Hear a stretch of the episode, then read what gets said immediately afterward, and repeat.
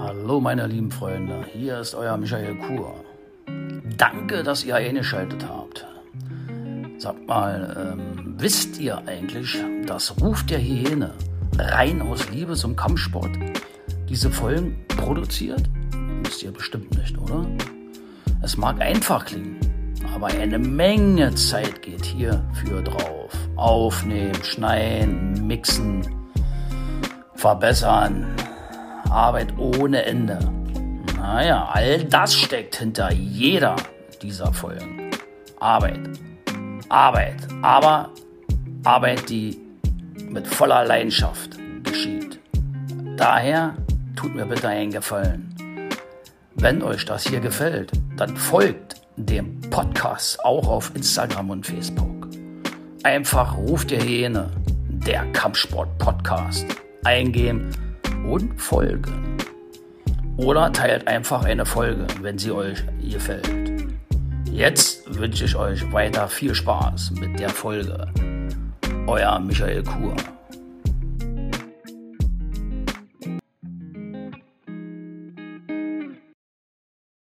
Ruf der Hyäne. Der Kampfsport-Podcast wird Ihnen präsentiert von Hyena Style Martial Arts, der Anbieter für Krav Maga in Gelsenkirchen. you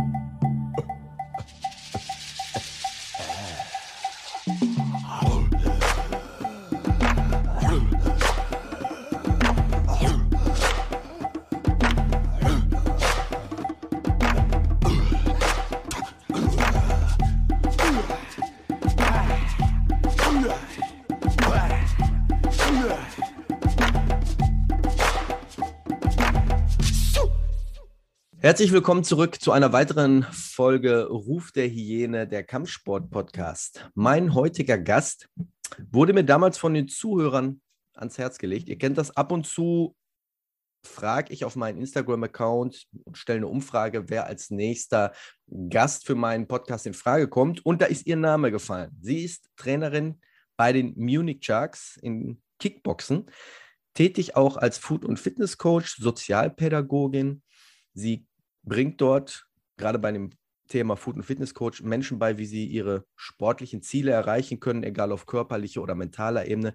Sie ist K1-Kämpferin. In dieser Folge möchte ich sehr gern über ihre Person, ihren Weg, die Berufung als Food- und Fitness-Coach, aber auch vor allem über das K1 reden. Herzlich willkommen, Hanna Kreie. Grüß dich. Hallo. Bevor wir zum ähm, K1 kommen, wie bist du zum Kickboxen gekommen? Bist, lass, mich, lass mich raten, wir haben uns vorab noch nicht gesprochen, also über dieses Thema Kickboxen, aber die meisten Frauen, die ich so anspreche, sagen, sie sind vom Boxen aufs Kickboxen gekommen. War es richtig? Nein, äh, da liegst du nicht richtig. Bei mir war das tatsächlich purer Zufall. Ähm, ich war eigentlich nie auf der Suche oder hatte nie die Idee, Kampfsport zu machen und äh, war in einem Fitnessstudio im Puchheim und unten drunter sind die Munich Sharks und irgendwann dachte ich, ich gucke da mal runter. So ist ja. es passiert. Okay. Wie alt warst du da? Äh, 24, vor fünf Jahren. Okay. Das heißt, du hast dann, ich sag jetzt mal, relativ, also die meisten fangen ja auch so im Kindheitsalter an, aber du hast dann schon im relativ späten Alter mit dem Kickboxen angefangen. Wie schwer war es da für dich, dass du gesagt hast, ja. jetzt fasse ich Fuß, jetzt habe ich Blut geleckt, wortwörtlich vielleicht?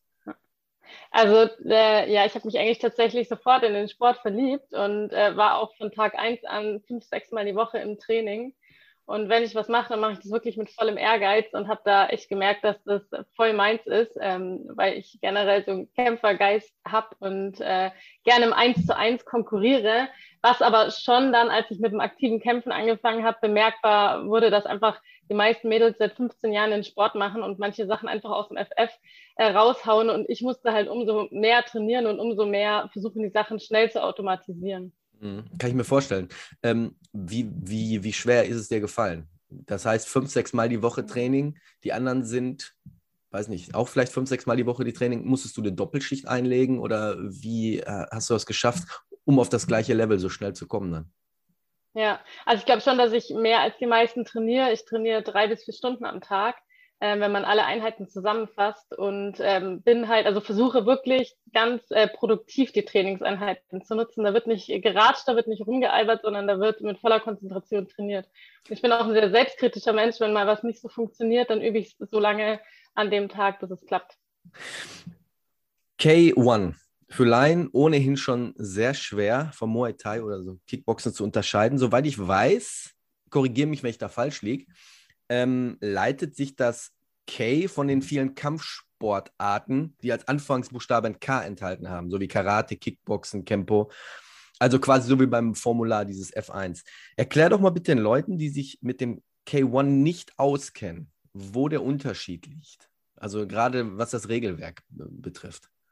Ja, also das hast du erstmal ganz gut beschrieben. Grundsätzlich ist äh, K1 ein Regelwerk, ähm, wo versucht, die ganzen verschiedenen Kampfsportdisziplinen zusammenzuführen, dass sie gegeneinander antreten können. Mhm. Und ein großer Unterschied zum Muay Thai zum Beispiel ist, dass ähm, nur ein Knie erlaubt ist, äh, dass kein Ellenbogen erlaubt ist, dass wenn ein Kick gefangen wird, das nicht ähm, geworfen oder gefegt werden darf. Solche kleinen Unterschiede. Trotzdem können Muay Thailer, Kickboxer und K1 Leute eben gut durch dieses K1-Regelwerk gegeneinander antreten. Beim Kickboxen zum Beispiel ist äh, kein Low-Kick auf den Oberschenkel erlaubt. Das ist im K1 dann eben wieder erlaubt. Das sind so die feinen Unterschiede. Und Unterschied zum MMA, kein Boden, nur Stand-up. Ja, also auch keine Würfe, ne? Glaube ich, wie im Judo oder so. Sind auch nicht erlaubt. Genau, nee. Feger wie beim Muay Thai, die sind erlaubt? Sind erlaubt, wenn man den Kick sozusagen nicht fängt und dann fegt, das darf man nicht, aber das reine Fegen ist erlaubt. Ja. Wie schwer ist das so als Kickboxer, sag ich jetzt mal, ähm, diesen, ja, diesen Low-Kick nicht anzuwenden?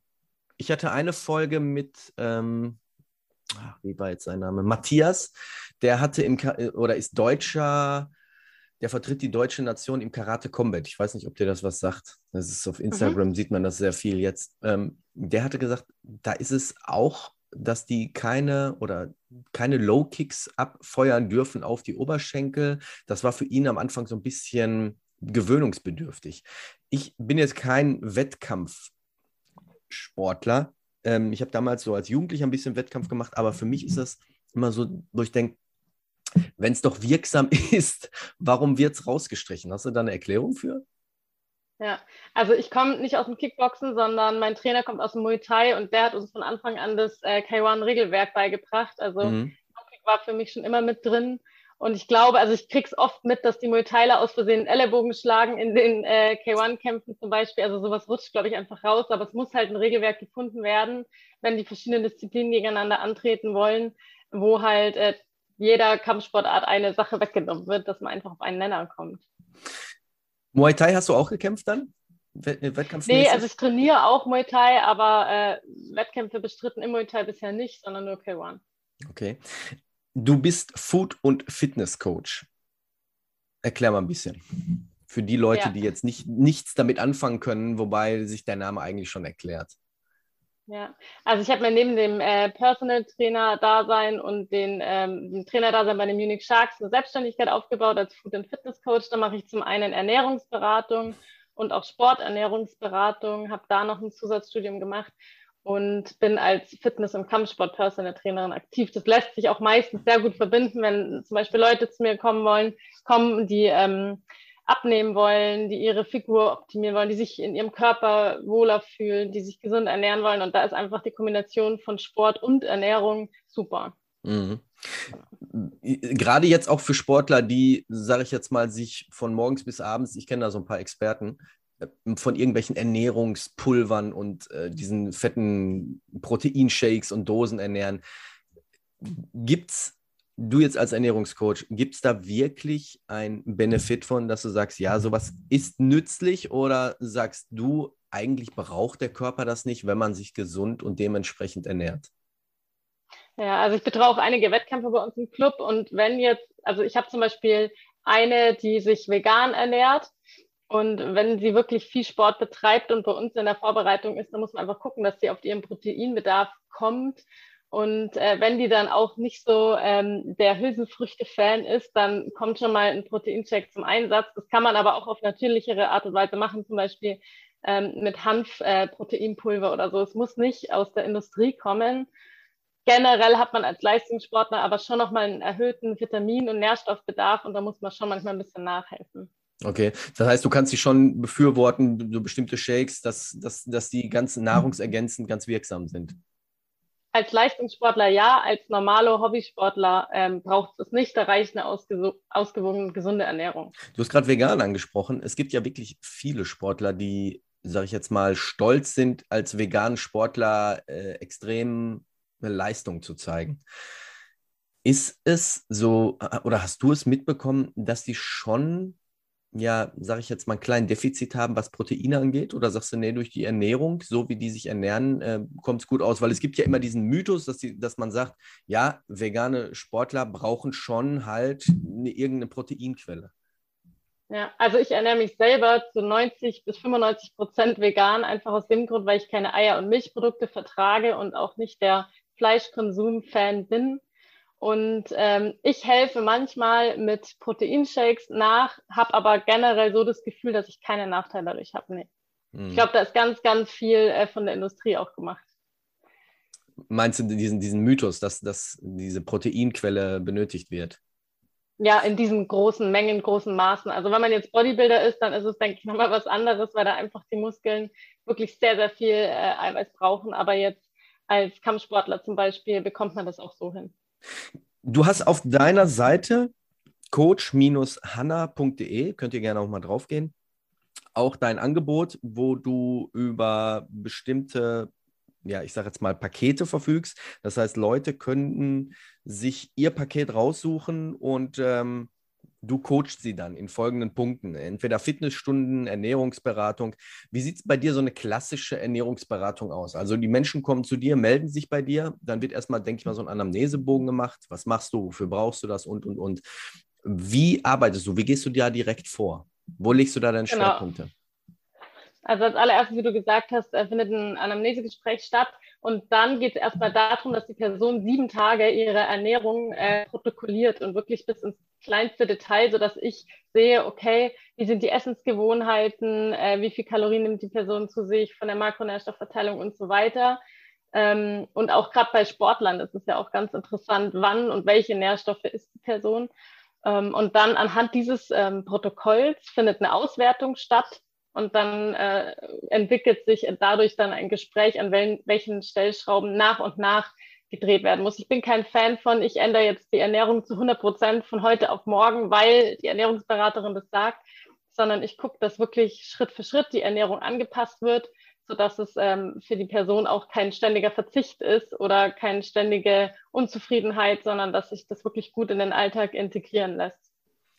Jetzt ist ja dieses ich sage jetzt mal, miese Coronavirus damals dazu äh, der, der Grund, dass viele gesagt haben, gerade als Überwichtiger, äh, ich muss jetzt was an meiner Ernährung ändern. So habe ich es damals so ein bisschen wahrgenommen, dass, dass, dass es hieß, gerade auch so ein bisschen beleibtere Leute, die haben Probleme damit, äh, gerade auch wegen der Atmung. Ist es da jetzt auch in der Vergangenheit so ein bisschen vorgekommen, dass sich mehr Leute bei dir melden aufgrund dessen? Oder sagst du, nee, das ist eigentlich, äh, der Weckruf ist an den meisten vorbeigegangen? Also es fängt gerade langsam erst an. Also ich hatte mich tatsächlich schon gewundert, dass da nicht mehr kommt. Es kam mehr im Personal Trainer äh, Bereich. Also viele haben mit Sport starten wollen. Aber was äh, die Ernährungsberatung angeht, es fängt jetzt gerade erst an, dass mehr Anfragen kommen. Ich glaube, dass viele Leute sich noch in dieser Starre befunden haben. Es ist ja gerade Corona, vielleicht mhm. kommt ja bald wieder Lockdown und langsam finden, glaube ich, die Leute zur Normalität zurück und wollen jetzt ihre Dinge und Themen angreifen. Ich hatte hier, ich habe es im Podcast auch schon erwähnt, einen Nachbarn gehabt, der locker, boah, ich schätze ihn so auf 130, 140 Kilo. Und den hat es wirklich tierisch von den Beinen gehauen. Der lag wirklich mehrere Wochen flach, hatte auch wirklich Atemnot. Und er ist zum Glück hinterher durch Corona durchgekommen, hatte also, wie gesagt, war positiv. Und ähm, anstatt dass ein Weckruf war, gerade auch ein bisschen an seinem Gewicht abzunehmen, hat er natürlich seine Genesung mit einer Portion Doppelpommes Currywurst gefeiert.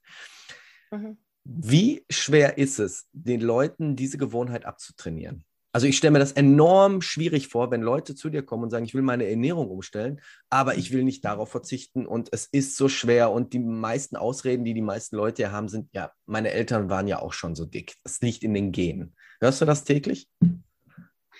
Ähm, höre ich des Öfteren. Wenn aber jemand schon den Schritt zur Ernährungsberatung macht, dann ist in der Regel eine kleine bis mittelgroße Portion Motivation schon vorhanden, was zu ändern, weil der Leidensdruck einfach oder der Veränderungswille so groß geworden ist, dass sie wirklich von extern Hilfe holen.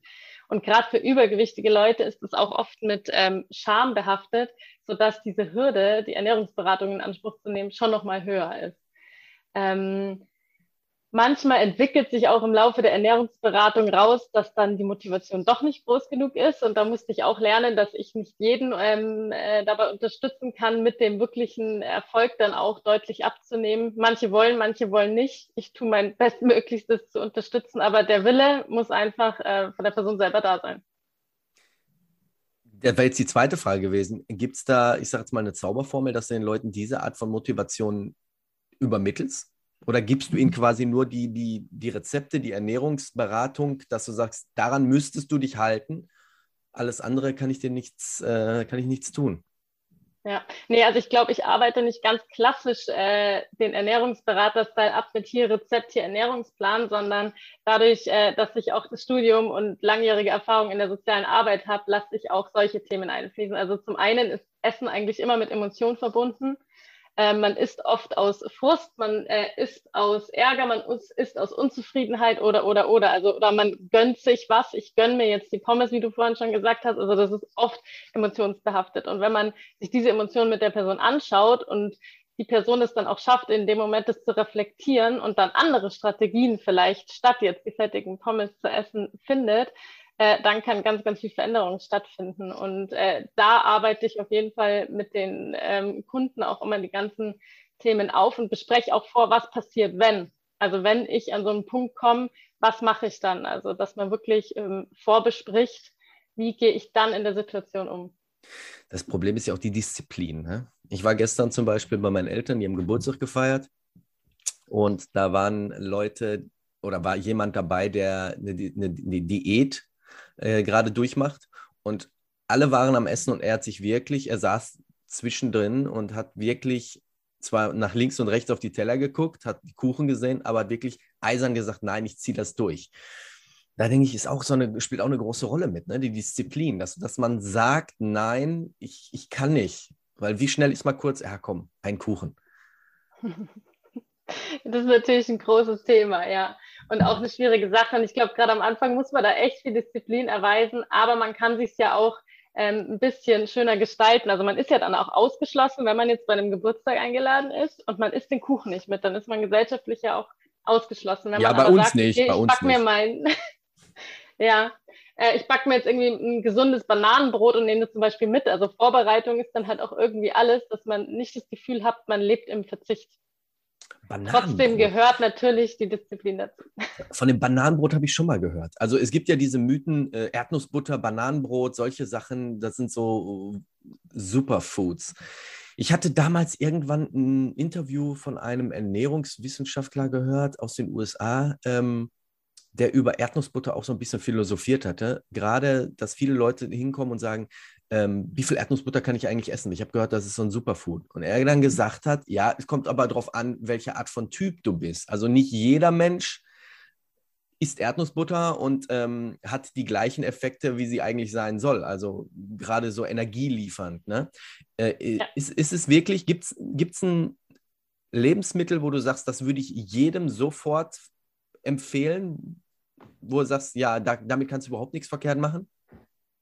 Nee, also es gibt natürlich Lebensmittel, die sind gesünder, Lebensmittel, die sind ungesünder, aber jeder Körper ist anders, das ist ja äh, völlig klar. Und jeder Körper und jeder Stoffwechsel und jede Verdauung reagiert auch anders auf Lebensmittel. Also die einen kommen besser mit Proteinen klar, die anderen kommen besser mit Kohlenhydraten klar. Und da muss man halt tatsächlich austesten. Da gibt es keine äh, Faustformel, so ist es bei jedem zu 100 Prozent. Ja. Wie, wie sieht es denn aus mit, dem, mit der Erdnussbutter? Ist es, ist es wirklich so ein Superfood? Also ich sage jetzt mal, mhm. ich gehe ich geh jetzt, ich geh jetzt in, äh, ins Fitnessstudio oder ich gehe jetzt im, im, weiß ich nicht, äh, Muay Thai und verausgabe mich. Zwei, drei Stunden. Komm wieder und trinkt dann, sage ich mal, wie die meisten Radler, äh, Rad, Radfahrsportler irgendwie ein Bier oder äh, Weizen und ein Erdnussbutter-Sandwich. um die, um die also, ganzen Elektrolyte und Salze wieder aufzufüllen. Das ist ja meistens von denen so die Erklärung. Ja, es kommt natürlich auch immer darauf an, was für eine Erdnussbutter. Es gibt ja Erdnussbutter-Sorten, die sind wirklich mit viel Zucker auch versehen. Mhm. Dann gibt es Erdnussbutter, die nicht mit viel Zucker versehen ist. Also da muss man auch immer noch mal die Unterschiede machen. Und meine Erdnussbutter hat gut, äh, gut Kalorien, was nach dem Training ja wichtig ist. Ähm, ich denke mal nicht, dass es jetzt grob verkehrt ist und äh, dass man auf jeden Fall die Schiene ausprobieren kann. Aber dass es jetzt für jeden passend ist, da muss man einfach äh, selber gucken. Ja, also ich, ich denke mal auch. Also wenn man gesund irgendwie durchs Leben kommen will, von jedem ein bisschen nicht übertreiben. Wie sieht es bei dir Richtung Muay Thai aus? Hast du da irgendwie in Zukunft irgendeinen Kampf anstehen oder sagst du, nee, ich konzentriere mich momentan erstmal nur so auf den Food- und Fitnessbereich?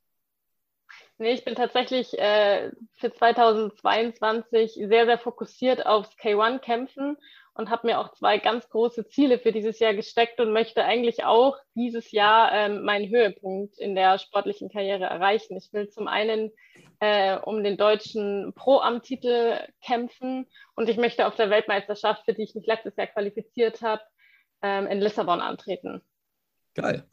Gibt es da schon konkrete Daten oder ist da noch nichts? Also raus? Wir haben ein Angebot, äh, mein Trainer und ich, für den äh, deutschen Pro-Am-Titel im März bekommen in München. Das ist aber noch nicht ganz fix. Äh, schaut aber ganz gut aus, dass das doch früher klappt, als ich es ähm, mir gewünscht habe. Und ähm, ich glaube, im Oktober ist die Weltmeisterschaft. Ich habe nicht das genaue Datum im Kopf, aber das steht schon. Wenn im Oktober die Meisterschaft ist, wann, ab welchem Monat bereitest du dich dann vor? Sechs Wochen vorher. Also die Vorbereitung startet sechs Wochen vorher und fünf Tage vor dem Wettkampf äh, ist dann die Regenerationsphase. Also reines Training sind dann fünf Wochen. Mhm. Das heißt, für die Zeit musst du dann mit dem Food- und Fitness-Coach noch ein bisschen zurückstecken. Ich denke mal, die Leute werden es verkraften können. Wenn Leute aus München kommen, können sie sich ja auf deiner Seite so ein bisschen über dich informieren, deine Preise einsehen und mit dir in Kontakt kommen. Wie ist das für Leute, die jetzt hier zuhören, die jetzt, sag ich mal, nicht aus dem Raum München kommen und die sagen, ähm, ich würde trotzdem gern von der Hanna so irgendwie so ein, so ein äh, Food- und Fitness-Paket äh, bekommen. Geht das auch online? Ja, also tatsächlich habe ich auch in den letzten Monaten Corona-bedingt immer mehr auch online gemacht und das hat sich äh, wirklich als gut möglich herausgestellt. Das Fitness ist super gut möglich, auch die Ernährungsberatung ist über Zoom zum Beispiel super möglich und äh, das hat wirklich gezeigt, dass das eine gute Sache ist.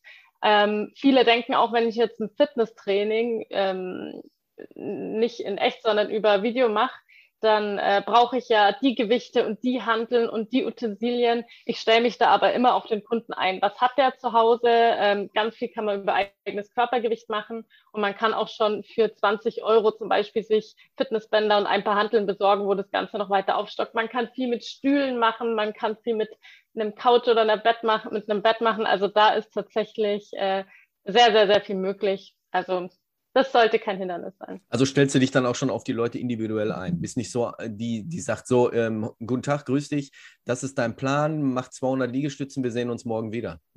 Gibt ja auch Überhaupt so Leute, nicht, ne? ganz im Gegenteil. Die so genau. Homeworks aufgeben. ja, also das ist absolut nicht mein Stil. Gut. Ja. Hanna, ich bedanke mich für das Gespräch. Ich wünsche dir natürlich viel Erfolg im Oktober. Ich hoffe, man sieht und hört noch was äh, über deinen Instagram-Account, gerade wenn es um, in die Vorbereitung geht. Ich habe dich natürlich abonniert. Ähm, wenn Leute sagen, ja, ich würde gern einfach mal meine Ernährung umstellen und ähm, die Hanna ist eigentlich ganz sympathisch, die Hanna weiß, wovon sie redet, dann kann er das natürlich tun unter coach-hanna.de. Kann man dich sonst irgendwo noch erreichen? Ja, also da ist auch äh, eine WhatsApp-Nummer auf dieser Seite äh, geschrieben, wo man mir über WhatsApp schreiben kann. Man kann mich anrufen und man kann mich auch gerne über Instagram anschreiben. Hanna-K1-. WhatsApp-Nummer ist gefährlich, ne? Hast du da noch keine äh, Spinner-Idioten gehabt? Zum Teil, aber darauf muss man ja nicht eingehen. Richtig. Gut, dann bedanke ich mich. Und bevor wir jetzt abschalten, kommen wir zu den Empfehlungen. Gute. Die heutigen Empfehlungen werden euch präsentiert von Bossy Red.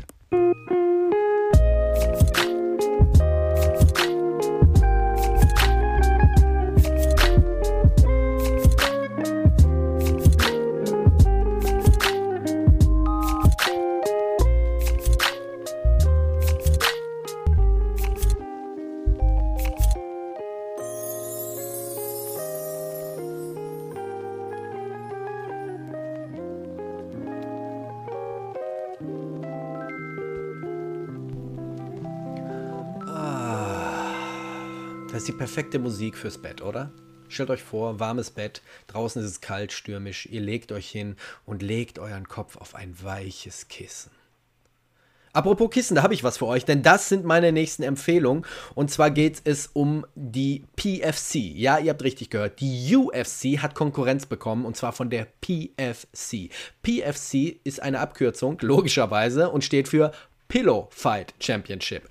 Meine Freunde, eine Menge Pro-Kampfsportler, Pro-MMAler geben sich den Spaß und melden sich bei der PFC an. Das müsst ihr euch vorstellen: ein Boxring, vier Ecken, ein Schiedsrichter und zwei Contender. Der eine hat das rote, der andere das blaue Kissen und dann High Gib ihm und die Kissen werden ordentlich um die Ohren geballert. Frauen gegen Frauen, Männer gegen Männer. Jemand hat daraus eine Championship gemacht. Und ich finde es mehr als amüsant. Das heißt, wenn ihr mal ähm, das Ganze sehen wollt, ich verlinke alles natürlich unten in der Beschreibung. Klickt einfach drauf. Ist natürlich jetzt nicht was, was irgendwie einen Abend füllt, aber so zwischendurch mal mit einem kühles Blondes oder mit einem Jackie auf der Sofa oder auf der Couch oder auf der Freundin oder unter eurem Freund oder wo ihr euch gerade befindet, kann man sich mal so eine Pillow Fight Championship geben. Es ist natürlich alles nicht ernst zu nehmen, aber es sind da schon absolute Klopper dabei, muss ich ganz ehrlich sagen. Es ist schön showmäßig aufgebaut und ist mal was anderes. Vor allem, wenn man das sieht, bekommt man auch so dieses Kribbeln in den Händen. Wisst ihr, was ich meine? Selber einfach mal so zum Kissen zu greifen und einfach mal so mitzumischen. Bin gespannt, wann der erste, wann die erste Pillow Fight Championship hier in Deutschland stattfindet. Ich könnte es mir sehr spannend vorstellen. Ähm, es ist wunderbar. Es gibt auch schon Kinder-Championships. Guckt es euch mal an. Vielleicht könnt ihr es sogar in euer Training mit aufbauen, dass ihr das vielleicht sogar als, ja, ich sag jetzt mal, als Aufwärmtraining mit integriert. Es, man kennt ja diese klassischen Poolnudeln, wo man sich gegenseitig am Anfang so ein bisschen warm ballert. Vielleicht klappt es auch mit den Kissen. PFC, meine Empfehlung für diese Woche. Checkt es ab und Abfahrt. Nächste Rubrik.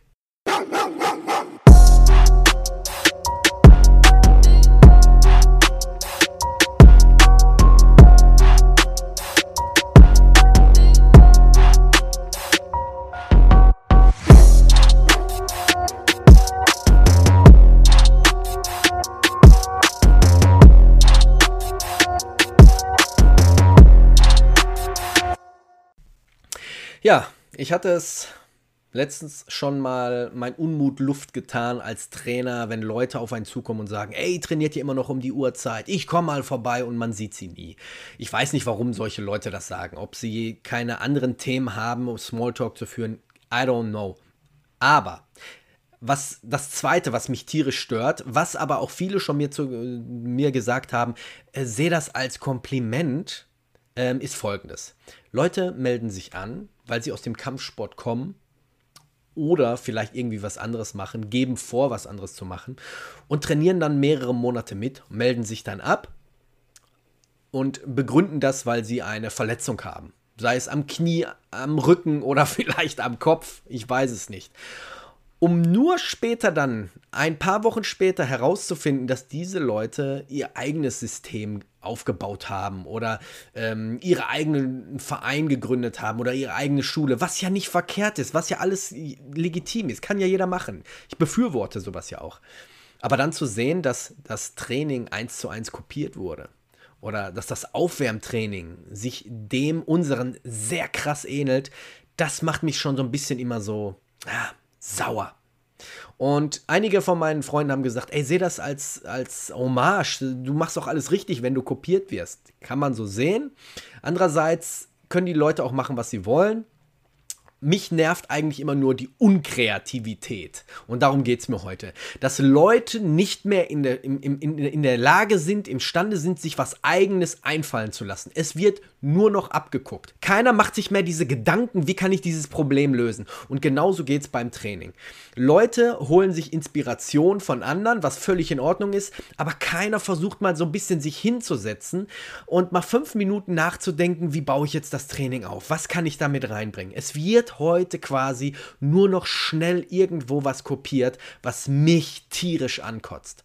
Für den einen oder anderen oder für die eine oder andere ist es vielleicht jetzt nicht diese Rubrik wert, aber für mich ist es immer sehr, sehr schade. Seid doch ehrlich, sagt doch, ey, ich möchte einfach mal bei euch mitmachen, äh, weil ich selber versuche, was zu planen. Vielleicht kann man mal zusammen was aufziehen oder man kann sich austauschen. Da reißt doch keiner einem den Kopf ab. Aber diese Lügen dann, ich kann erstmal nicht mitmachen, weil ich mir den Meniskus durchgehauen habe, aber ich wünsche euch noch eine schöne Zeit und danke euch für die schöne Zeit, die ich bei euch trainieren durfte, um dann nur eine Woche später zu sehen, Junge, du kopierst alles das, was wir gemacht haben. Das nervt mich tierisch. Diese Unehrlichkeit, dieses, dieses Lügen, dieses einfache, diesen einfachen Weg, der kotzt mich an. Aber so sind die Menschen. Und ich möchte euch jetzt auch nicht noch ein, eine schlechte Laune nach dieser Folge mit Hannah Kreier machen.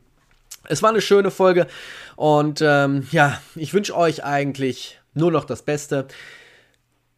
Vielleicht habt ihr auch solche Leute bei euch im Verein. Vielleicht kennt ihr auch diese Leute oder wisst, wovon ich rede und könnt so ein bisschen mitfühlen. Und das ist für mich ja auch wie so eine, wie so eine kleine Therapiestunde. Wisst ihr, was ich meine? Ne, ich habe jetzt hier keinen, der mir Antworten gibt, aber ich kann einfach mal so ein bisschen meinen Unmut Luft machen. Und ähm, das tut eigentlich schon ganz gut. Das ist wie so ein Ventil, wie so ein, äh, ja, kennt ihr diesen, diesen Überdruck-Kochtopf? wo wenn dann genug Druck aufgebaut wird, dann so pfeifen an den Seiten einfach so die Luft entweicht. So war das. So ist diese Rubrik eigentlich gedacht. Vielleicht hat jemand von euch Überdruck in seinem Kessel, den ich dann hier Luft machen kann. Tut vielleicht auch ganz gut. Vielleicht regt es auch zu neuen Themen an oder zu einer neuen Diskussion. Und dafür ist dieses Medium ja eigentlich auch gedacht und gut. Ich wünsche euch einen schönen guten Morgen, Mittag, Abend, Nacht, je nachdem, wann und wo ihr diese bezaubernde Folge hört, ihr bezaubernden Leute. Bleibt alle gesund, bleibt sicher, abonniert mich, teilt mich, bewertet mich auf Spotify, die kann noch ein paar Bewertungen gebrauchen, genauso wie auf iTunes. Kauft mir einen Kaffee auf buymeacoffee.com slash hyena-style. Von mir aus macht mit der Folge, was ihr wollt. Nimmt die Folge, downloadet sie und macht daraus ein NFT. I don't care. Alle Empfehlungen stehen wie immer üblich unten in der Beschreibung. Da könnt ihr draufklicken, da könnt ihr euch die Pillow Fight Championships reinziehen und ähm, ja. Ansonsten wünsche ich euch noch ein geiles Leben. Bleibt gesund, bleibt sicher. Wir hören uns mit Sicherheit nächsten Sonntag hier. Bis dahin, ciao.